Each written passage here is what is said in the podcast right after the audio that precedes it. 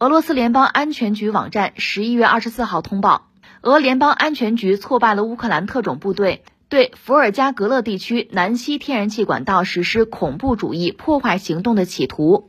俄罗斯通过该天然气管道向欧洲和土耳其输送天然气。据报道，有多名俄罗斯公民因涉及筹备恐怖主义活动以及为此提供资源支持而被拘捕。执法人员现场缴获的四个磁性地雷、四公斤塑料岩石引信、五百九十三万卢布与乌方的通信工具组装及安装爆炸装置的说明、一些资金以及计划爆炸地点的坐标。此外，俄罗斯联邦安全局网站十一月二十三号还通报，俄联邦安全局在沃罗涅日地区进行了系列搜寻活动，成功挫败一起乌克兰民族主义秘密小组成员破坏该地区军事和能源设施的企图。哎，所谓福不双至，祸不单行吧？现在俄罗斯又报说这个南溪管线，乌克兰又想搞掉它。那这个特战部队哈要进行渗透和袭击，甚至还有俄罗斯国内的一些公民吧，俄罗斯人在帮忙，但这个事儿被挫败了，就是这么一个消息，确实让人很关注。我们先解释一下这个管线，南溪这个管线呢是早已有之吧？它按照原来的规划应该是什么呢？就是说黑海、保加利亚、欧洲是这么一条管线，俄罗斯向欧洲输送天然气。但二零一四年那个克里米亚事件啊，就是俄罗斯收回克里米亚。那从乌克兰来讲，就是克里米亚被俄罗斯抢走啊，西方集体制裁。从那个时候开始，南溪这个管线等于就就难以为继了。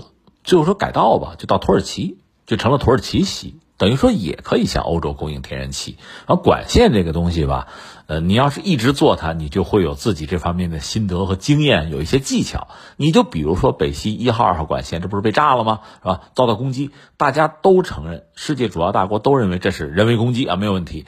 但是瑞典做了仔细的调查，调查结果他不公开了，他说他敏感，不说。那大家猜是谁可以，但是他不说，他手头看来是有一些证据，但他不方便讲。俄罗斯从一开始就讲呢，说这是盎格鲁撒克逊人干的，后来又直接把矛头指向了英国。但是有什么具体的啊，呃，很清晰的一些证据拿来，比如在国际社会啊，在联合国，我跟英国人算算账，好像目前也没有。也许在等待时机或者怎么样吧。但是有一点很耐人寻味，就是俄罗斯说我们还有一个备用的，就是北溪二号有一个备胎，还有一条秘密的管线，B 线。就如果你欧洲愿意，我通过北溪二号的 B 线还可以向你输气。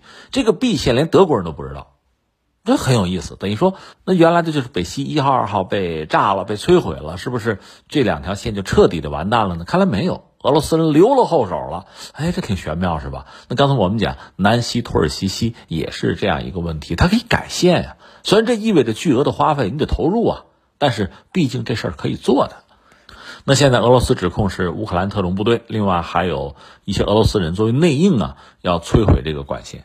这个事儿呢，目前已经被挫败了，但是将来会怎么样就不好说了。所以这事儿本身让人就就很感慨是什么呢？一个就是针对俄罗斯这方面的攻击，其实很多了。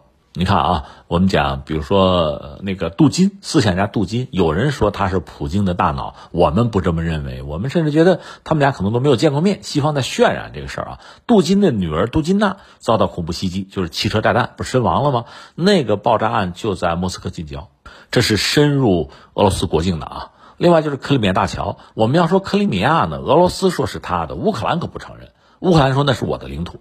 但是克里米亚大桥这可是确实是俄罗斯建的，这个大桥遭到了攻击，那俄罗斯把这个目标锁定就是乌克兰的情报机构，就军事情报局啊，连他的局长都扒了个底儿料，而且还有英国人帮忙，是吧？另外就是萨瓦斯托波尔黑海舰队的基地遭到了无人机和无人艇的攻击，这个锁定啊是乌克兰，那乌克兰背后还是西方。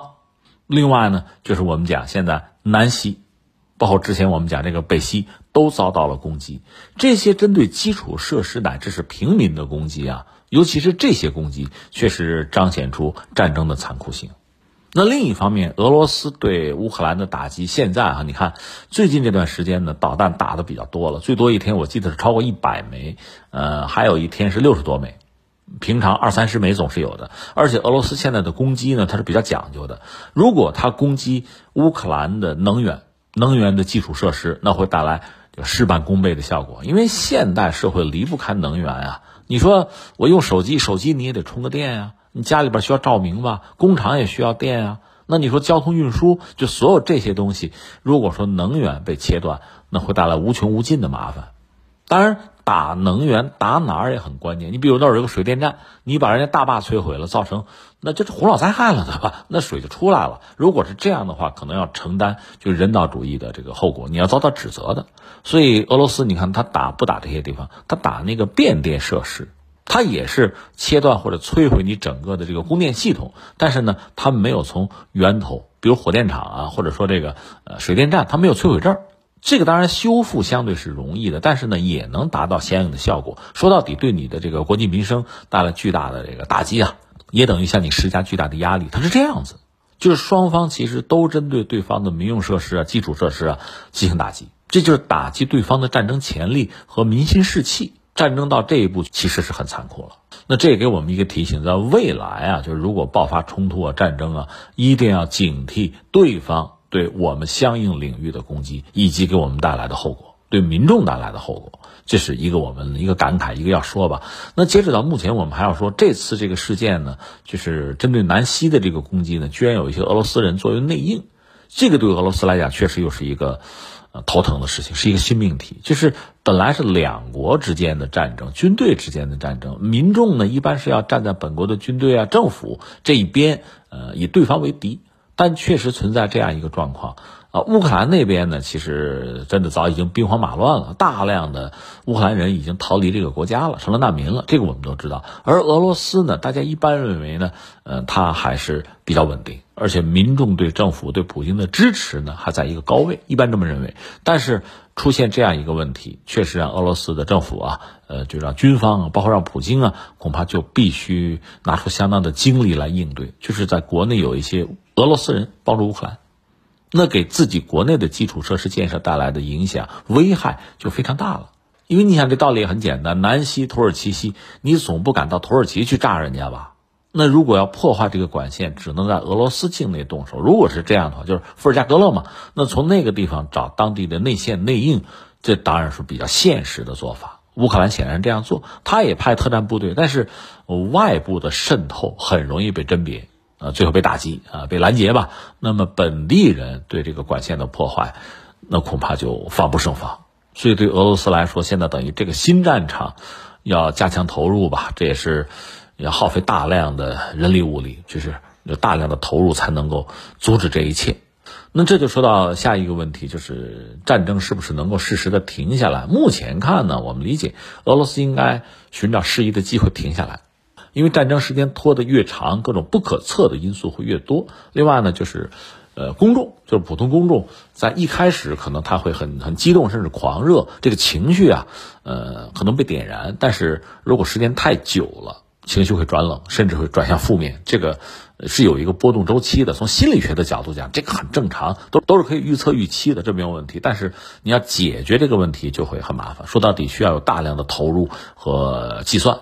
那现在从俄罗斯来讲呢，其实适时的停下来可能是比较比较明智的态度吧。但是乌克兰那边状况就不好说。在二月二十四号战争爆发之后，三月份，呃，乌克兰当时的态度是急于想谈，泽连斯基想和普京见面，呃，甚至呢有一些相对啊呃比较柔软和优惠的这个条件啊态度。这当时，但到四月份之后，形势开始发生变化，因为西方的援助逐渐就到了，那么泽连斯基态度就开始变得强硬。甚至他的国内有法令，就是禁止和俄罗斯政府来谈这个事情，禁止和普京领衔的这个俄罗斯政府来谈这个事情，就到这个地步。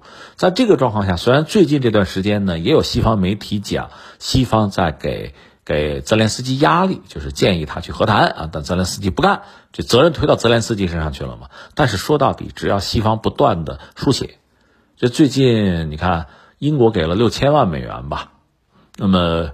美国是四个亿，就是大量的军事援助还在投入。你只要不断的投入在书写，仗就可以打下去，那就不大可能和谈。而且从乌克兰这个角度来讲，他现在是一个乱局。泽连斯基对军队的控制是不是百分百的？他想呃，就和谈也好，甚至他想做出停战的这个姿态也好，那么军队能不能接受，这都是问题。如果没有西方的援助，一切又都无从谈起。所以现在是这样的一个局面，想停下来似乎也并不容易。那确实需要足够的智慧，拿捏住时机窗口。